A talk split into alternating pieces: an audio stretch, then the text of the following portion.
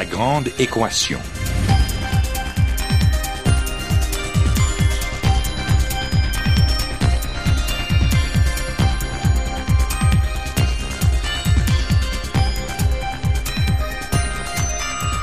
Ici Normand Mousseau, bienvenue à La Grande Équation, votre rendez-vous hebdomadaire avec la science. Cette semaine, le scientifique en chef.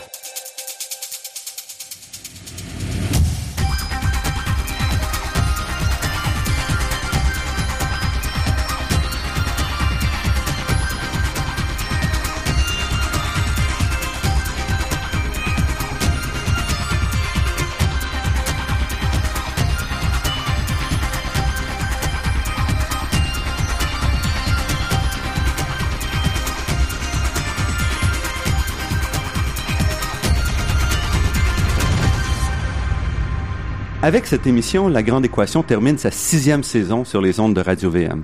Six saisons de rencontres avec des chercheuses et des chercheurs inspirants qui nous ont fait découvrir leur immense contribution au savoir et permis de mieux comprendre notre monde.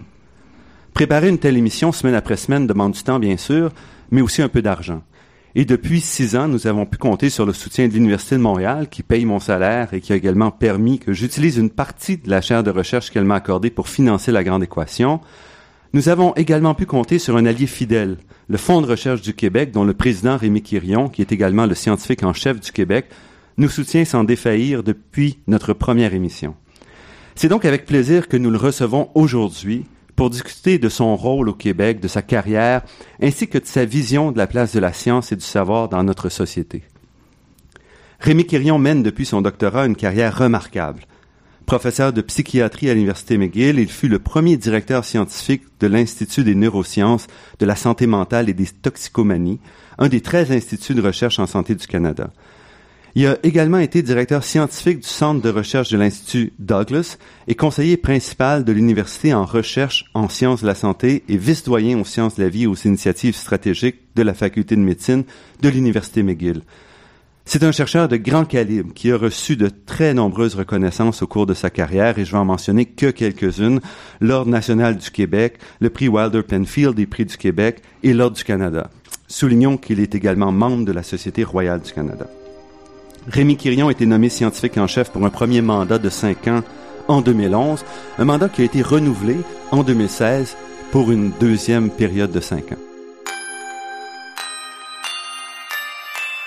Rémi Quirion, merci d'avoir accepté cette invitation. Bonjour. Qu'est-ce que c'est d'abord qu'un scientifique en chef? Oui, euh, bonne question qui m'est posée très très régulièrement. Mais avant, avant ça, avant de parler du scientifique en chef euh, du Québec, j'aimerais te remercier, remercier euh, Normand, remercier la Grande Équation pour tout ce que vous avez fait depuis six ans. On a besoin d'émissions de ce type-là. On a besoin euh, d'intéresser la société civile à la chose scientifique et je pense que des émissions comme celle-ci sont tout à fait essentielles. Donc on espère que quelqu'un va prendre la suite ou que toi, tu feras autre chose par rapport à tout ce qui est science et société très, très important. Merci beaucoup. Scientifique en chef, euh, qu'est-ce que ça fait? Qu'est-ce que ça mange en hiver? Ah, bien, il y a différents rôles. Un rôle qui a déjà été mentionné, c'est que je préside les conseils d'administration, agis en quelque sorte comme le PDG des trois fonds de recherche du Québec le fonds Société et Culture en sciences sociales, sciences humaines, art et culture, le fonds Santé, en santé bien sûr, et le fonds Nature et technologie qui est en sciences pures et en génie. En plus de ça, tout ce qui est le volet sciences et société est un volet important aussi dans la loi qui a créé le POS, la loi 130. Le volet sciences et société fait partie de mon mandat. Donc, comment, en travaillant avec les chercheurs, trouver peut-être de nouvelles façons d'expliquer la science, la recherche à nos concitoyens? Troisième volet, et peut-être que j'aurais dû dire premier volet très important, aviser le gouvernement sur tout ce qui est recherche et innovation via le ministère de tutelle. Présentement, ma patronne est la ministre Dominique Anglade, la ministre de l'économie, de la science et de l'innovation. Donc moi, je me rapporte directement à elle, au cabinet de Dominique, mais aussi, bien sûr, on interagit avec plusieurs autres ministères, que ce soit la santé, l'énergie, euh, le conseil exécutif, les finances, euh, l'éducation, l'enseignement supérieur, donc de façon très, très large, donner des avis au gouvernement sur la chose, sur la recherche et l'innovation. Comment mieux positionner le Québec? Et ici, je voudrais souligner que je donne des avis. Donc, c'est pour moi qui décide. Bien sûr, ce sont les élus qui doivent décider, prendre, rendre compte du contexte politique. Donc, on peut donner des avis sur la science, sur la recherche, sur des données probantes, probantes qui viennent de la recherche, mais l'élu, le ministre ou le gouvernement doit décider en considérant l'ensemble des choses du côté politique et en fin de compte décider d'où ils vont, par exemple, par rapport à des investissements en recherche, en innovation, en santé et autres. Donc, rôle important de ce côté-là. Il y a des avis qui sont publics et d'autres qui sont euh, euh, confidentiels, seulement pour le gouvernement. Dernier grand secteur, grand volet, c'est la présence du Québec à l'international. Donc, bien sûr, les chercheurs euh, québécois, comme lorsque j'avais mon laboratoire, on n'a pas nécessairement besoin d'un gouvernement pour faire des partenariats à l'international. La recherche, la science, par sa nature, est très internationale. Donc, il y a beaucoup de collaboration internationale bilatérale entre un laboratoire ici et un laboratoire ou une équipe à l'étranger. Mon rôle est peut-être plus pour global, un peu plus global en termes de politique scientifique à l'international, comment mieux positionner les équipes québécoises sur la scène internationale. Donc, dans ce cadre-là, je participe à plusieurs missions, que ce soit avec le premier ministre ou avec euh, différents ministres. Et ça, c'est très important aussi. On veut avoir plus de possibilités, d'offrir plus de possibilités au Fonds de recherche du Québec, mais aussi dans notre ministère pour des partenariats internationaux je dis toujours le Québec est assez petit. Hein, c'est en termes de population, c'est, c'est, la banlieue de Shanghai ou, de Pékin. Donc, pour améliorer notre présence, notre visibilité internationale, il faut avoir plus de participants dans des grands réseaux internationaux et surtout en diriger quelques-uns être membre, c'est correct, mais on aime en diriger quelques-uns aussi. Donc, ça fait le tour un peu du mandat. et, et c'est un mandat, bon, évidemment qu'on vous, donné, qu'on vous a donné, mais c'est vous qui avez créé le poste d'une certaine façon, parce que vous êtes le premier scientifique en chef du Québec. Et ça, c'est un peu toujours, euh, un peu, ma carrière a toujours été un peu comme ça, où c'est de développer de nouvelles choses, et ce que j'aime, c'est ce que j'aime le plus, de bâtir. C'est un peu, c'est un peu angoissant, point de départ, parce que ma première journée comme scientifique en chef, euh, tu arrives là, il dit, qu'est-ce que tu fais maintenant? Euh, c'est pas écrit pas de description de tâches. Oui, il y a des grandes lignes dans la loi, mais ça reste très, très large. Et par la suite, je dois dire que ce qui a été très intéressant, en dépit de changements de gouvernement. J'ai vécu trois gouvernements depuis le début. Six, et de très nombreux ministres. Et six ministres maintenant. Euh, et des fois, on est associé à l'éducation, d'autres fois plus à l'économie, euh, comme c'est le cas maintenant. Donc, on des allers-retours beaucoup entre différents ministères. Donc, à chaque fois, il faut refaire les contacts parce que ce qui est très important, je pense, c'est la confiance que les élus, que les hauts fonctionnaires peuvent avoir aussi envers le scientifique en chef, les directeurs scientifiques des fonds de recherche. Donc, c'est vraiment bâtir ce lien de confiance-là qui est critique si on veut être efficace dans les rôles qui nous ont été donnés par le gouvernement du Québec.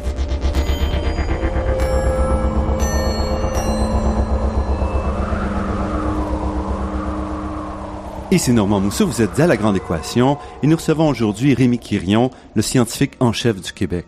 J'aimerais passer à travers euh, quelques-uns de vos mandats. D'abord, celui de culture scientifique, parce que c'est une émission de, vulgarisation scientifique. Euh, donc, c'est un de vos mandats importants, la culture scientifique, et vous soulignez qu'il y a tout un ensemble d'acteurs qui doivent être présents là-dedans, les scientifiques eux-mêmes, euh, les étudiants, les journalistes, et que c'est pas toujours facile d'arrimer tout le monde, et surtout dans une société comme aujourd'hui, de, de faire porter le, le contenu vers les médias, vers le grand public. Oui, ça c'est un point euh, très euh, très important. Et on ne sait pas nécessairement, on n'a pas de solution magique, euh, à tout le moins moi j'en ai pas, comme scientifique en chef ou au Fonds de recherche du Québec, mais on aimerait regrouper les acteurs peut-être un peu plus. Il y a beaucoup d'activités euh, dans tout le Québec, que ce soit des expos sciences pour les jeunes, que ce soit de la vulgarisation scientifique comme l'émission euh, comme l'émission d'aujourd'hui. Donc il y a beaucoup de beaucoup de choses, mais il faudrait travailler peut-être un peu plus ensemble et aussi mieux faire connaître et reconnaître ce genre d'activité-là. Euh, peut-être que ça n'a pas été un problème pour euh, pour toi, mais très souvent dans plusieurs chercheurs ou plusieurs professeurs d'université ou de collège vont dire oui, mais lorsque je fais ça, ce genre de travail-là, de vulgarisation, certains de mes collègues au département X vont dire bah tu perds un peu ton temps là, tu devrais travailler un peu plus, à publier un peu plus un autre article dans Science ou dans Nature. Il faut reconnaître ces activités-là, ces activités un pas un peu extra extracurriculaires, les faire reconnaître par les universités dans les différents départements un peu partout au Québec et les faire reconnaître par les organismes subventionnaires. Parce que nous aussi, là, on peut, on peut dire oui, on veut valoriser ça, mais si en bout de ligne, lorsque quelqu'un soumet une proposition de recherche au Fonds de recherche du Québec ou même au gouvernement fédéral, si les gens autour de la table, les, les comités de pairs disent oui, mais là, il a pris beaucoup de temps à faire une émission de radio, il aurait peut-être dû publier, publier dans un journal scientifique plutôt même que de publier un, livre qui est un peu plus grand public. Donc, il faut mieux reconnaître, reconnaître tout ça. C'est beaucoup mieux que c'était il y a quelques années. Il y a encore du travail à faire. Et ici, je pense qu'il y a vraiment une belle opportunité avec tout ce qui se passe aux États-Unis les faits mhm. alternatifs, la post-vérité, ce qui se passe en Angleterre, euh, en Angleterre avec le Brexit. Donc, je pense qu'il y a un positionnement pour le Québec et pour le Canada là-dedans. Fait que je pense, moi, je veux trouver des façons, de nouvelles façons de mieux reconnaître ce genre d'activité-là, d'avoir des programmes qui facilitent le financement de ce genre de programme-là au Fonds de recherche du Québec et, en particulier, travailler avec nos jeunes aussi, les mhm. étudiants, chercheurs, travailler avec eux pour vraiment amener, euh, les amener à participer à stimuler l'intérêt de la société, les jeunes en particulier, mhm. mais aussi à tout âge, intéresser les, les, les, gens à la science, à la recherche, à mieux comprendre la, la, l'approche scientifique. Souvent, on ne sait pas trop tôt d'où ça vient, toutes ces choses-là. Donc, je pense que c'est très important d'informer le public. Et le public, mon, mon expérience, courte expérience que j'ai, le public est très intéressé, veut en savoir plus, très intéressé par la science, par la recherche, et en général sont très brillants. Ils comprennent très, très vite. Puis, en même temps, on est dans une société de plus en plus scientifique où les défis sont de plus en plus complexes, et on a donc besoin d'expliquer ces grands défis-là.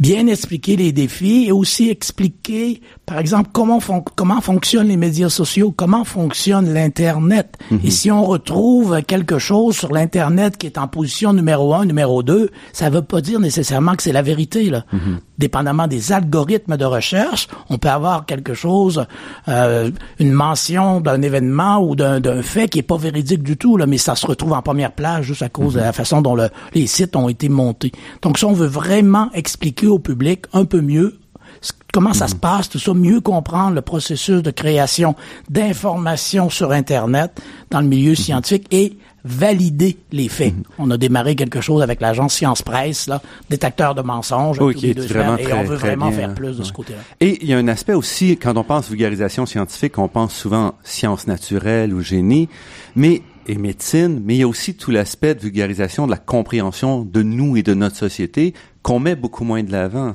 L'aspect social, vous le mentionnez, comprendre comment les réseaux sociaux fonctionnent, c'est une vulgarisation qui sociale. Euh, et, et, ça, c'est un très, très euh, bon point. Et c'est pas seulement le Québec. Je pense que globalement, à travers le monde, euh, le financement, par exemple, de programmation de recherche en santé, en génie, il, manque, il en manque toujours, là, mais c'est peut-être, c'est souvent un peu plus facile que dans le domaine des sciences sociales et des sciences humaines.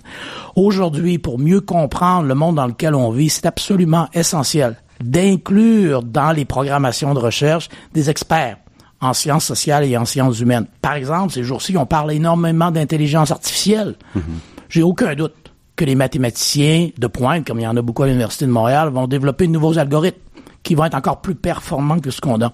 Mais tout le volet, je dirais, d'acceptabilité sociale, comment on amène la, société civile à mieux comprendre c'est quoi mhm. l'intelligence artificielle, parce qu'on a des dizaines de définitions de tout, tout ce que c'est, et qu'est-ce que ça peut vouloir dire mhm. demain matin pour une ville comme Montréal si on a un train des transports euh, électriques euh, sans mhm. conducteur, des, des Et comment on balise tout ça? Comment on doit penser les effets sur la société à court terme, moyen terme? Tout ce qui est les aspects plus d'éthique. Ah, donc, je pense que la société civile doit s'impliquer là-dedans. On ne peut c'est pas seulement le gouvernement. Là, le gouvernement va mhm. suivre souvent ce que le, le, mhm. le, public, la société civile va penser. Donc, je pense qu'on doit, c'est notre rôle comme chercheur, et les chercheurs en sciences sociales, sciences humaines doivent s'impliquer un peu plus de ce mhm. côté-là aussi, que ce soit pour par rapport à la démographie, par rapport à l'énergie, par rapport à l'intelligence artificielle. Donc vraiment impliquer les chercheurs à tous les niveaux et de toutes les disciplines pour expliquer à, à, à nos concitoyens qu'est-ce que ça veut dire tout ça? Expliquer, mais on parle aussi souvent d'aller plus loin que ça. Quand on parle de co-création, par exemple, ou donc de, travail en collaboration avec la société, qu'est-ce que vous voyez là? Comment vous percevez ça? Et ça, c'est Je sais que c'est, ça reste quand même. Comme, mais comme comme chercheur, mm-hmm. ou peut-être que je devrais dire les, les collègues diraient comme ancien chercheur, certains que j'ai pas de laboratoire à l'hôpital Douglas présentement ou à McGill, mais mon laboratoire maintenant dans un sens c'est le Québec. Mm-hmm. Et c'est quelque chose, l'aspect de co-création, ça m'intéresse beaucoup. Donc les trois fonds de recherche la loi nous oblige à, soumettre des plans stratégiques au mhm. gouvernement du Québec à tous les trois ans. Donc, on commence le processus cette année. Et on va faire, comme d'habitude, consulter les recteurs, les vice-recteurs, consulter les chercheurs, les étudiants-chercheurs. Mais ce qu'on va faire en plus, c'est qu'on va avoir une consultation avec nos concitoyens, la société civile, la co processus de co-création. Bien sûr, les fonds de recherche vont continuer à supporter la recherche non dirigée dans mhm. toutes les disciplines. Et là, c'est l'excellence, c'est le meilleur gagne. Mais dans certains secteurs, par exemple sur le développement durable et les changements climatiques, par, par exemple sur les changements démographiques, on veut interagir avec nos concitoyens, probablement via le numérique en très grande partie, les consulter pour qu'est-ce qu'ils pensent, quel genre de programmation de recherche on devrait développer avec eux et vraiment de la co-création de programmes de programmation de recherche dans certains secteurs. Je dois dire que mes collègues sont un peu anxieux, les directeurs scientifiques ont dit oui, mais qu'est-ce qu'on va avoir comme information? Moi, je suis très confiant qu'on va avoir de très bonnes idées qui vont venir de la, société civile, du grand public, et ça va les engager un peu plus aussi. Ils vont mhm. mieux comprendre le rôle des fonds de recherche, mon rôle comme scientifique en chef au Québec. Donc, je suis très, très heureux de mhm. pouvoir démarrer ce processus-là, ça devrait démarrer à la mi-mai. Parce qu'en ouvrant comme ça des canaux de communication dans les deux sens, c'est plus la relation professeur euh, mais c'est vraiment une relation réelle entre les scientifiques comme chercheur professionnel et le reste de la société. Oui, je pense que c'est une, c'est beaucoup plus en aller-retour, des mm-hmm. échanges. Moi, le modèle qu'on va suivre un peu est le, modèle qui a été développé en France pour euh, pour développer la stratégie numérique du mm-hmm. gouvernement français. Donc quoi par assemblée constituante C'était c'était beaucoup euh, par le numérique, c'était mm-hmm. beaucoup par l'électronique, des échanges, donc des questions qui étaient posées par euh, la ministre en titre là-bas, des interactions entre le grand public et le gouvernement. Et bien sûr, ce qui est intéressant, c'est que les, les, concitoyens très rapidement ont, ont, dit oui, ok, je sais que, de, que mon idée ne sera peut-être pas nécessairement acceptée, mais tu fais partie du processus qui conduit à certaines décisions, parce que c'est les élus, encore une fois, qui ont la décision, pouvoir de décider les grandes priorités, vers quoi on va aller. Mais lorsque tu fais partie du processus, à la fin, tu es beaucoup plus engagé à s'assurer que oui, on va être capable d'atteindre les objectifs qui ont été discutés par les, experts, mais aussi par la société civile. Donc, c'est très, très, très quelque chose, je pense, qui peut être très stimulant. Ça se fait de plus en plus, mais au Québec, n'a peut-être pas fait énormément encore. Là on attend certainement ça avec impatience.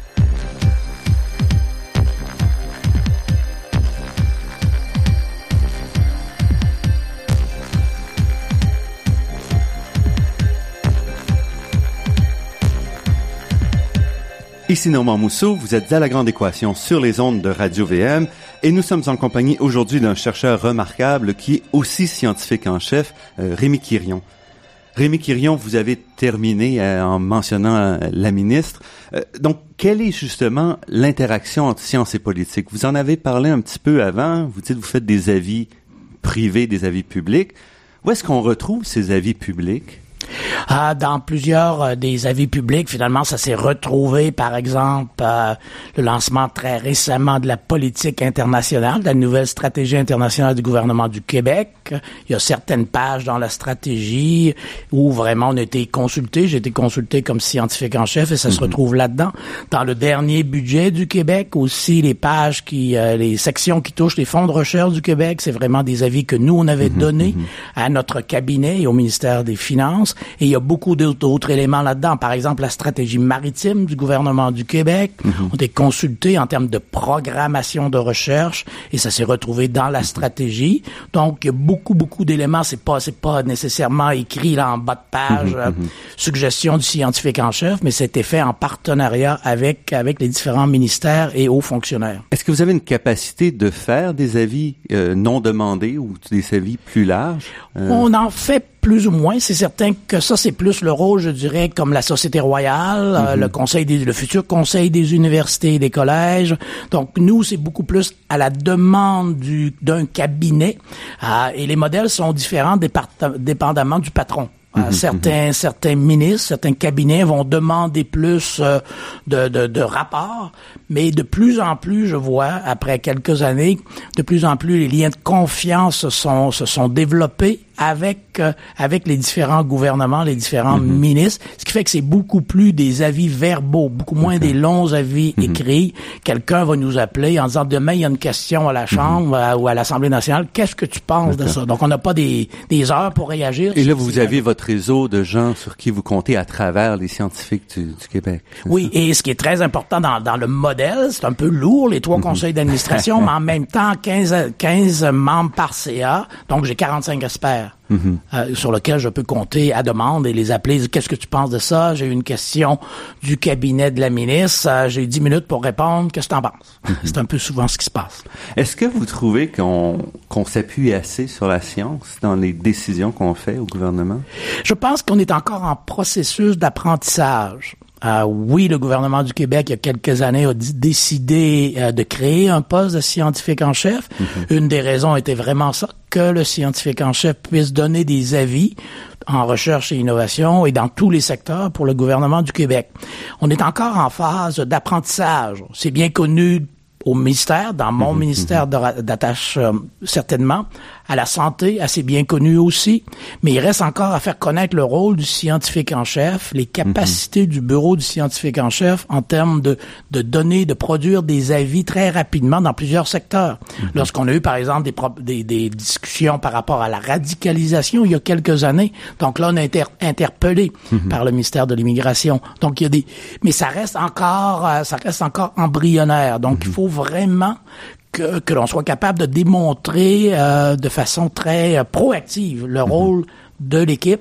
Je dois dire qu'avec les bureaux des premiers ministres, les trois premiers ministres avec lesquels j'ai interagi, ils le savent assez bien parce que j'ai eu l'opportunité de faire des missions avec le premier ministre et c'est souvent la meilleure mhm. occasion. Parce que lorsqu'on est dans le même avion que le, PM, pendant 14 heures, ben là, on peut aller discuter avec lui et c'est souvent des, moments privilégiés euh, pour tout ça. Et on est présentement, c'est certain qu'on a un premier ministre qui est un, ancien neurochirurgien, mm-hmm. même ministre est ingénieur. Donc tout ça, ça mm-hmm. aide aussi là, à penser à dire, ok, qu'est-ce qu'on, mm-hmm. qu'est-ce que la recherche, pour, comment la recherche pourrait nous aider dans notre prise de décision? Et aux États-Unis, par exemple, il y a des programmes qui favorisent, qui soutiennent euh, l'insertion de scientifiques dans les cabinets politiques. Présentement, au Québec, on n'a pas ça. Les cabinets politiques sont souvent assez dénué de connaissances fondamentales. Est-ce que vous voyez un rôle pour le scientifique en chef, pour les fonds, de soutenir ce genre d'initiative-là qui distribuerait un peu la responsabilité aussi? Très, très important. Le modèle, pour moi, un des meilleurs modèles pour moi est le modèle britannique. Euh, scientifique en chef, ce genre de poste-là a été créé en Angleterre il y a plus d'une mhm. cinquantaine d'années. Et eux, ce qu'ils ont réussi à faire, c'est sûr que ça, ça prend un certain temps, mais d'avoir vraiment un genre de mini scientifique en chef, si on veut, dans tous les ministères et dans tous les cabinets. Mhm. Donc, des allers-retours entre ce ministère-là, entre le mhm. cabinet X et le bureau du scientifique en chef. Et mhm. ça, ça permet vraiment d'offrir plus d'informations, de donner plus d'avis euh, à l'ensemble du gouvernement. Donc ça, c'est un modèle qu'on a déjà discuté aussi au Québec. J'espère que ça va, ça va arriver un jour. Et l'autre euh, élément, l'autre programme que j'aimerais bien qu'on puisse développer serait pour les hauts fonctionnaires aussi éventuellement de venir faire un tour dans les universités, d'avoir un, un, stage de quelques mois à l'université pour comprendre un peu plus la mhm. problématique d'un chercheur universitaire ou d'un chercheur collégial. Et ne serait-ce aussi que de rafraîchir un peu, le, parce que souvent, si on est dans la fonction publique depuis 20 ans, ce qu'on a appris à l'école, ce qu'on a, a, changé quand même. Oui, c'est sûr, surtout maintenant avec le numérique, avec les réseaux sociaux, la façon d'interagir pour le politique avec la société civile, ça c'est totalement différent aujourd'hui que c'était il y a quelques années. Donc je, je pense que ce genre d'aller-retour-là, il reste du travail à faire. Mm-hmm. C'est certain qu'en termes de scientifique en chef, je demeure le seul présentement dans la francophonie. Donc on espère qu'on va avoir des, des collègues bientôt. Et au niveau mondial, il n'y en a pas beaucoup encore. Au mhm. Canada, on devrait en avoir un au niveau canadien bientôt. On devrait en avoir un en Ontario. Donc, d'avoir des collègues et échanger un peu sur les meilleures mhm. pratiques, je pense que c'est très important. Et aussi, ça permet justement de, de, favoriser le changement parce que quand quelqu'un bouge, ça donne un peu plus de levier pour bouger également. Oui, oui, oui. Ça, donc, c'est très mhm. important. Et aussi parce que, à un moment donné, comme scientifique en chef, vous restez d'une certaine façon fonctionnaire. Et quand on peut placer ça plus du côté politique aussi, ça donne une flexibilité dans la façon de discuter les enjeux. Oui, je pense que ça c'est très très important et et, et d'avoir euh, un lien facile avec mhm. le ministère de tutelle ou avec mhm. euh, le bureau du premier ministre. Mhm. Ce qu'on a vu il y a quelques années au Canada, lorsqu'on lorsqu'on a eu un scientifique en chef au Canada il y a une dizaine d'années, une quinzaine d'années, ben oui, il se rapportait au bureau du premier ministre, mais il n'a jamais eu l'opportunité de rencontrer le premier ministre. Donc vraiment l'accès. Donc il était beaucoup plus loin que vous êtes. Et ça c'est c'est d'avoir l'accès aux élus, aux décideurs, des, des gens qui peuvent changer des choses. C'est très très très important. Donc moi je suis quand même relativement chanceux. Encore une fois, le Québec qui relativement petit, on se connaît mhm. tous, mais moi j'ai des rencontres statutaires avec la ministre, euh, donc on mhm. peut faire des mises à jour de différents dossiers, même chose avec le bureau du premier ministre, donc ça c'est très très mhm. précieux, parce que sinon si on est un peu dans notre dans notre univers sans avoir de vrais contacts avec le politique, avec les décideurs, je pense qu'on manque des opportunités de ce côté-là. Et là, ça fait six ans que vous êtes euh, scientifique en chef.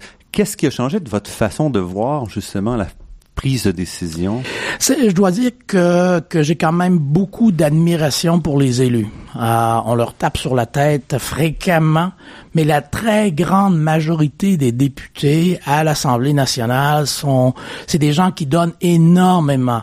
Euh, ils travaillent très très fort, beaucoup de comités, beaucoup de, de, de groupes de travail. C'est séjours jours semaine, ça n'arrête pas. Et les ministres, c'est sûr, il y a des demandes sont encore encore plus grandes. Donc beaucoup d'admiration à mieux comprendre ce qu'ils font et aussi les, les, les difficultés auxquelles ils font face, parce que c'est sûr qu'il y a des demandes continuellement.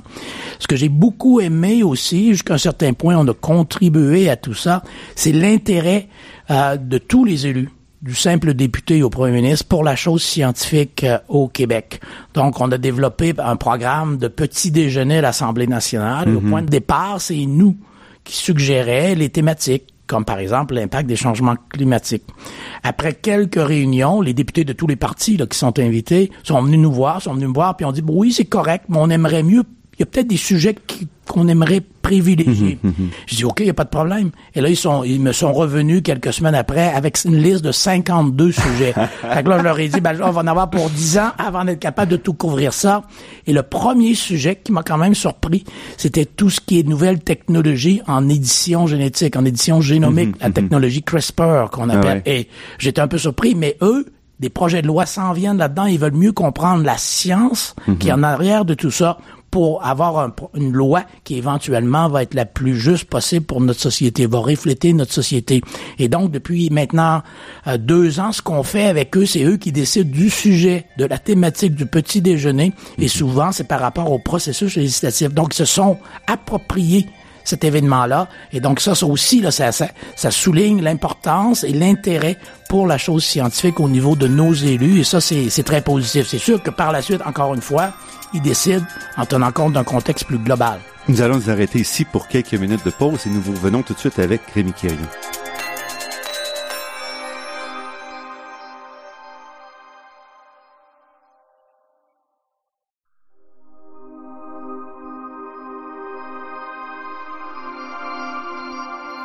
Ici Normand Mousseau, vous êtes à La Grande Équation et nous sommes en compagnie aujourd'hui de Rémi Quirion, scientifique en chef du Québec.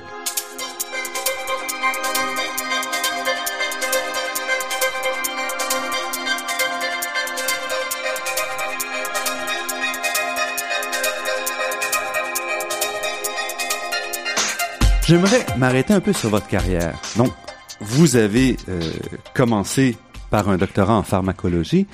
Est-ce que vous vouliez aller en médecine ou en pharmaceutique comme ça depuis toujours? Qu'est-ce qui vous a amené dans les sciences de la santé?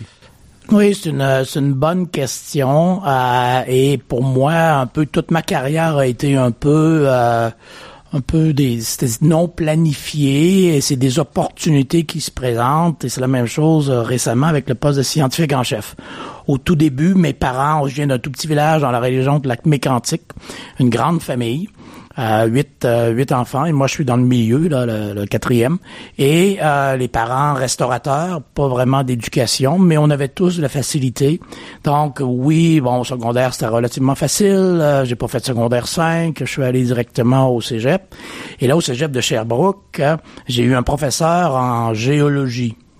Euh, j'avais pas nécessairement prévu aller du côté des sciences. J'aimais beaucoup les mathématiques. Et lui, en géologie, m'a vraiment allumé. Donc, l'importance du professeur au primaire et au secondaire et euh, au collégial pour stimuler des carrières en sciences et en recherche, je pense c'est très, très important. Et là, je dis, ah, je veux faire de la géologie.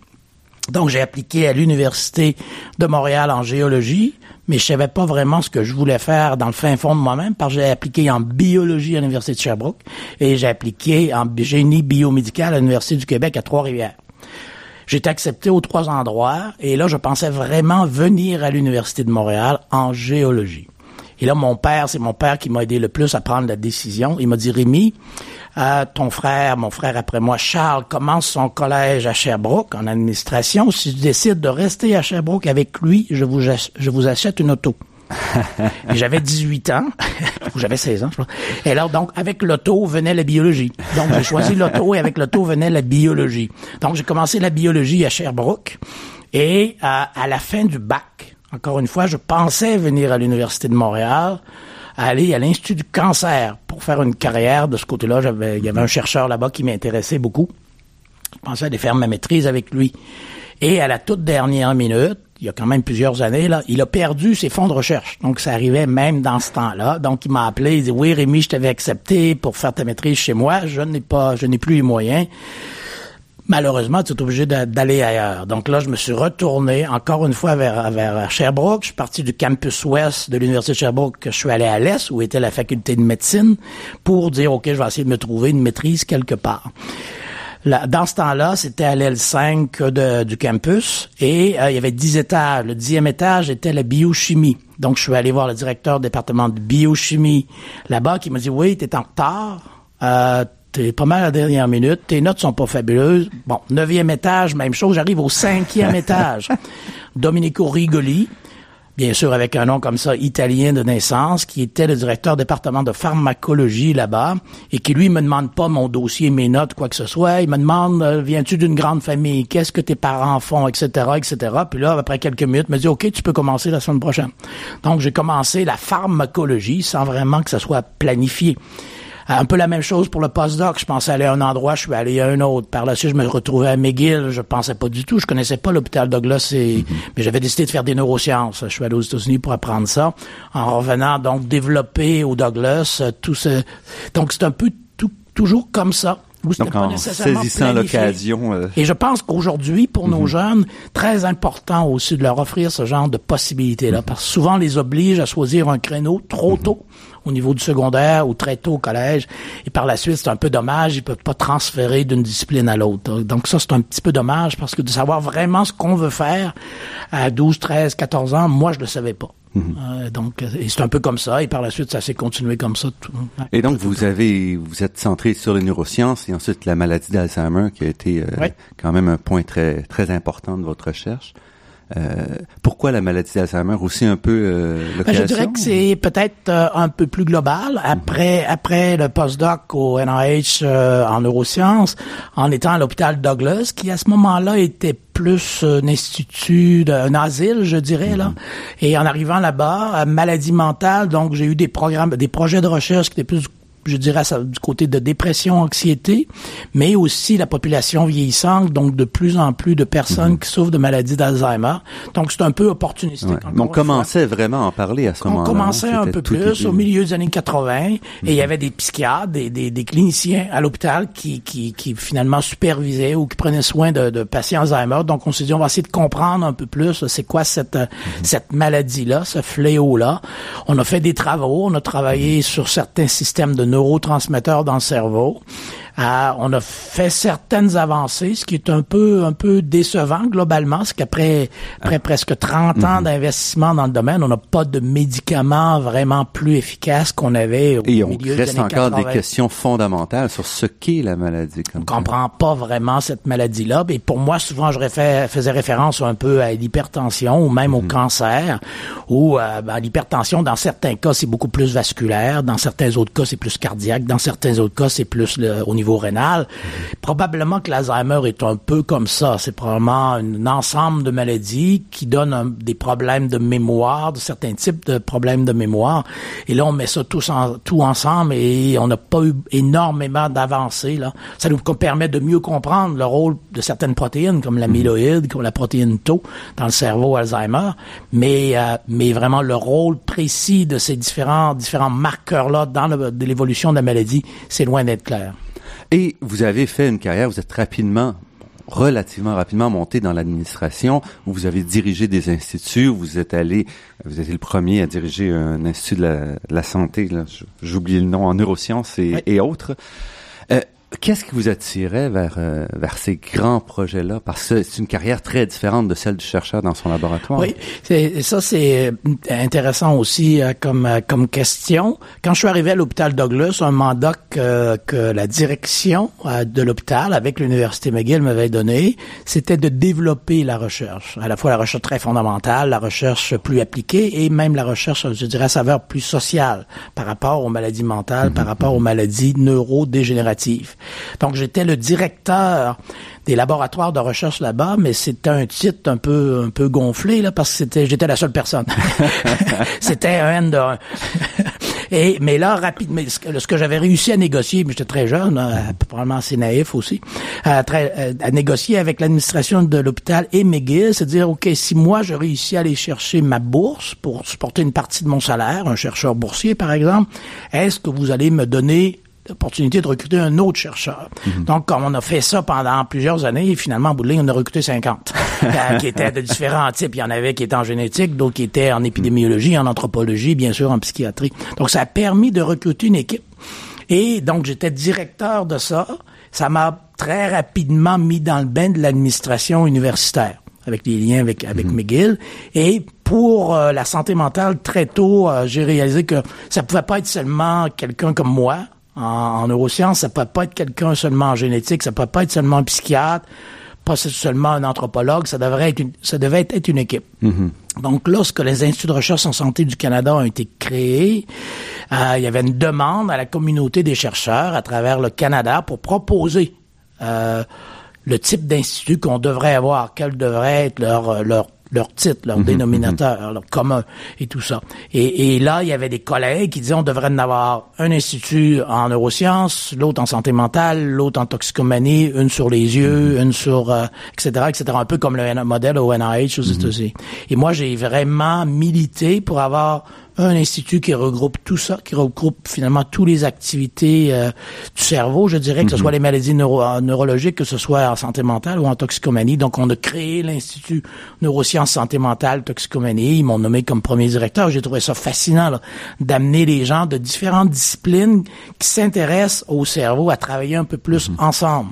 Donc, on a quand même fait date par rapport à d'autres organisations à travers le monde et ça se poursuit Tout en maintenant des travaux de recherche. Euh, donc, c'est quand même euh, et ça, et ça, c'était euh, vraiment très important pour moi lorsque j'ai pris le poste euh, au fédéral. C'est vraiment de garder des activités recherche, de recherche de très haut niveau. Ça nous, on reste plus près de nos, de nos collègues chercheurs lorsque nous, on fait face aussi à des rejets de publications scientifiques, à des rejets de demandes de subventions.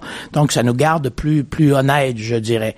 Et en bout de ligne, c'est ce que, c'est dont je reste le plus fier, c'est la formation. C'est les, les jeunes qui ont passé dans mon laboratoire. Il y en a peut-être 75 un peu partout à travers le monde. Donc, ça, c'est mon, c'est mon héritage le plus important euh, en termes de science pour, euh, pour le Québec, le Canada, mais à travers le monde.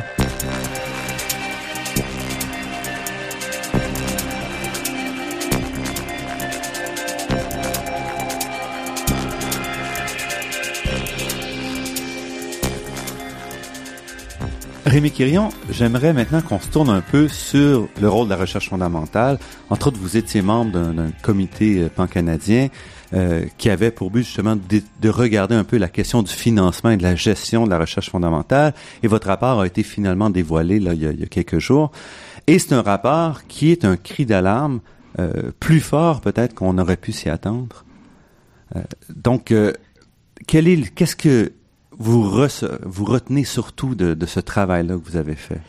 Bon, l'équipe euh, sous la présidence de David Naylor, ancien ancien président de l'université de Toronto, a travaillé très fort, beaucoup d'informations. On a ramassé beaucoup d'informations, ce qui se fait au Québec, ce qui se fait au Canada, ce qui se fait à l'international en termes de financement de la recherche non dirigée, la recherche fondamentale, et de la recherche peut-être un peu plus ciblée, un peu plus dirigée. Sous le gouvernement Harper, il y avait eu quand il y avait eu des investissements en recherche, c'est certain, en recherche et innovation, mais souvent c'était ciblé. Oui, on vous donne un peu une augmentation de budget aux IRSC, par exemple, mais elle est, ciblée sur la stratégie de recherche orientée sur le patient. Ça, c'est un exemple.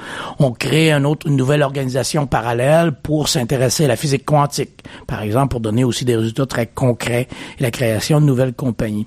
Donc, nous, c'est un peu de voir. Le mandat qu'on avait était de revoir un peu tout ça et de dire si le Canada veut être positionné comme un leader en termes de recherche et innovation, qu'est-ce qu'on devrait faire? Et un des constats principaux, c'est de dire, bon, on a un sous-financement en termes de recherche non dirigée par les trois grands conseils subventionnaires euh, au Canada. Donc, il faut réinvestir de façon très significative en recherche non dirigée euh, à travers le Canada. Donc, donner des opportunités à nos jeunes chercheurs, à nos chercheurs. Et juste pour les quelques auditeurs qui sont pas spécialistes. Donc, une recherche dirigée, c'est quand, par exemple, une entreprise, on, dit, on va donner du financement à condition que ce soit un problème qui provienne de l'industrie, par exemple, ou qui provienne de ou qu'on mette sur la table, nous on va financer des recherches sur telle problématique particulière. c'est ce qui était arrivé beaucoup, c'est que des fois c'était pas nécessairement avec avec l'industrie privée, mais c'est de dire bon, on, oui on ajoute 20 millions à vos budgets de recherche, mais c'est dans sur un créneau très précis. Donc, on peut avoir ça des fois comme comme société, bien sûr. Par exemple, le Canada avec les changements climatiques, mais c'est certain qu'il faut s'intéresser à ces questions-là. Donc, on peut dire oui, on met plus de moyens là-dedans, mais pas au détriment de la recherche non dirigée, de la recherche mhm. fondamentale. Donc, on pense et ce qu'on suggère dans le rapport, c'est d'avoir un genre d'équilibre entre mhm. les l'appui à la recherche non dirigée donc, les meilleures idées de nos chercheurs, bien sûr, c'est les comités de pairs qui décident. C'est pas le président de l'organisme, c'est, mhm. vraiment euh, les comités de pairs. Et avoir peut-être un certain budget qui est pour des projets plus ciblés. L'équilibre qu'on a suggéré, euh, c'est un peu difficile à savoir les chiffres exacts, mais 70 mhm. de recherche non dirigée et 30% dirigée. Et l'exemple qu'on donne souvent, c'est par exemple l'intelligence artificielle. On en parle énormément partout. Dans les derniers budgets du gouvernement fédéral et du Québec, on met beaucoup d'argent. Il y a dix ans, ces gens-là, ils étaient loin d'être des vedettes. Là. Il y avait de la difficulté à obtenir du financement parce que ça servait à quoi? Ça ne servira jamais à rien. On sait aujourd'hui. Donc, il faut mm-hmm. maintenant investir en recherche fondamentale pour des programmations qu'on connaît pas aujourd'hui là et ça va venir de la recherche oui, et qui peuvent soit répondre à des problèmes qui vont arriver. Par exemple, on a vu la question de aussi de, l'extrémisme et du développement de euh, du terrorisme, où là, les gens qui font des travaux depuis 20 ans là-dedans, de manière un peu obscure, arrivent et ont, des réponses qu'ils peuvent fournir aujourd'hui.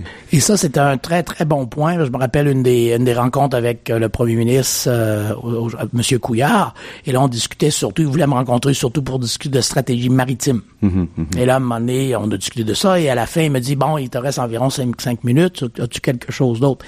Et c'était après les attentats à Saint-Jean-sur-Richelieu et à Ottawa. Ben, j'ai dit oui. Vous avez parlé de radicalisation avant-hier, je crois, ou en début de semaine. On a des experts dans ce domaine-là. C'est de la recherche, hein, puis tout, tout, le monde, on les connaissait pas personne, mais mhm. on a des experts au Québec là-dedans qui peuvent nous aider. Et là, ah, donc, je dis, c'est pour ça, là, vous voyez un exemple mhm. très probant de financer de la recherche dans tous les secteurs, de la littérature du 17e siècle à la religion, au génie, dans tous les secteurs très importants.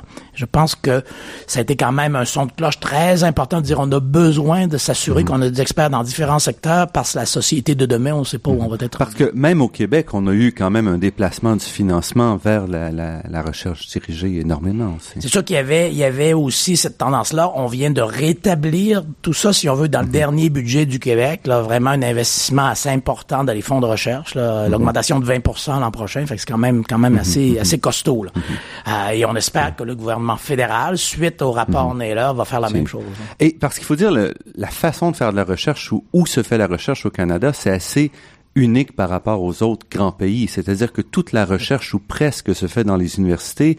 Il existe très très peu d'organismes non universitaires où on fait de la recherche gouvernementale ou en appui à, l'industrie. Donc, euh, l'université ici a des, un rôle et des, qui est beaucoup plus éclaté qu'on a ailleurs. C'est sûr que dans, avant, au Canada, il y en avait un peu plus aussi de recherche intramurale dans les mhm. différents ministères, en particulier, par exemple, la défense, l'agriculture et autres, le Conseil national de recherche. Au cours des 20 dernières années, ils ont perdu beaucoup euh, du côté financement d'activités de recherche dans les différents ministères, que ce soit au Québec ou au Canada. Et comme tu dis, c'est vraiment beaucoup plus associé aux activités des, académiques dans mhm. les universités. Donc, c'est un modèle qui est un peu différent du modèle qu'on peut avoir en France, par exemple, mhm. ou aux États-Unis. Donc, c'est pour ça qu'il faut vraiment s'assurer qu'on donne des moyens adéquats à nos, à nos chercheurs à tout stage de leur carrière. Les meilleurs chercheurs en début de carrière, en milieu de carrière et les chercheurs un peu plus émérites. Mais ce qui crée aussi qu'il manque une classe, si on veut, de chercheurs ici par rapport à la France, euh, c'est qu'il n'y a pas de chercheurs professionnels comme tels. Il y a soit les professeurs-chercheurs, soit les étudiants, mais entre les deux, des gens qui vont être spécialistes et qui vont passer tout leur temps à travailler sur des projets, on en a très très peu et ça manque aussi dans beaucoup d'équipes. C'est sûr que de ce point de vue-là, lorsqu'on arrive en France, par exemple, des gens qui sont financés euh, salaire de fonctionnaire, si on veut, par le mhm. CNRS ou l'INSERM, les organismes de recherche là-bas, on n'a pas vraiment ce modèle-là. Donc nous, notre mhm. chercheur euh, notre prototype fait de la recherche en milieu universitaire, enseigne à l'université, essaie de contribuer tout le volet sciences et société, donc c'est quand même assez large. Là. Donc mm-hmm. c'est un modèle différent. Il faut s'assurer, c'est pour ça qu'il faut s'assurer, je pense, de supporter adéquatement nos chercheurs par des bourses, par des bourses mm-hmm. aux étudiants. Et ça, depuis quelques années, ça commençait à être très, très difficile. Les taux de mhm. succès dans les, aux grands organismes de financement fédéraux tombaient euh, très, très bas, mhm. ce qui fait que ça décourageait plusieurs personnes. Et donc, il faut réinvestir mhm. pour s'assurer que c'est beaucoup plus costaud. Et encore une fois, il y a aussi le problème qu'il y a très peu de sources de financement. Si on va aux États-Unis, euh, c'est sûr que les grands organismes subventionnaires peuvent avoir des taux de succès faibles, mais à côté, il y a toutes sortes d'autres façons d'être financés où l'argent n'est pas donné sur les mêmes critères. Donc, on a beaucoup de flexibilité dans la structure, alors qu'au Canada, on a très, très, très peu de, de flexibilité de cette ça, c'est un, autre très bon point. C'est certain qu'aux États-Unis, avec plusieurs grandes fondations philanthropiques, et je dirais en particulier euh, en Angleterre mhm. avec la fondation Wellcome Trust. Si on avait un genre de Wellcome Trust au Canada qui investit autant d'argent, euh, le Wellcome investit autant d'argent en Angleterre que les grands conseils subventionnaires anglais. Là. Donc si on avait un peu la même chose au Canada, ça permet aux chercheurs d'être capables d'aller chercher du financement à différents endroits. Et c'est encore c'est très important en santé, en génie, en sciences pures, mais encore plus important dans le domaine des sciences sociales et des sciences humaines où là, vraiment, la philanthropie, il n'y en a pas beaucoup au Canada.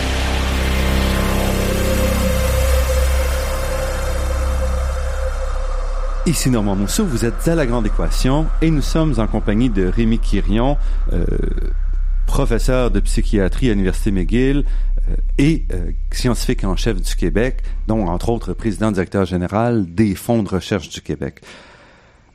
Pour terminer, il nous reste quelques minutes. J'aimerais euh, se projeter un peu vers l'avenir. Quels, sont les défis que vous voyez pour vous, pour la recherche au Québec et le développement lié à la science?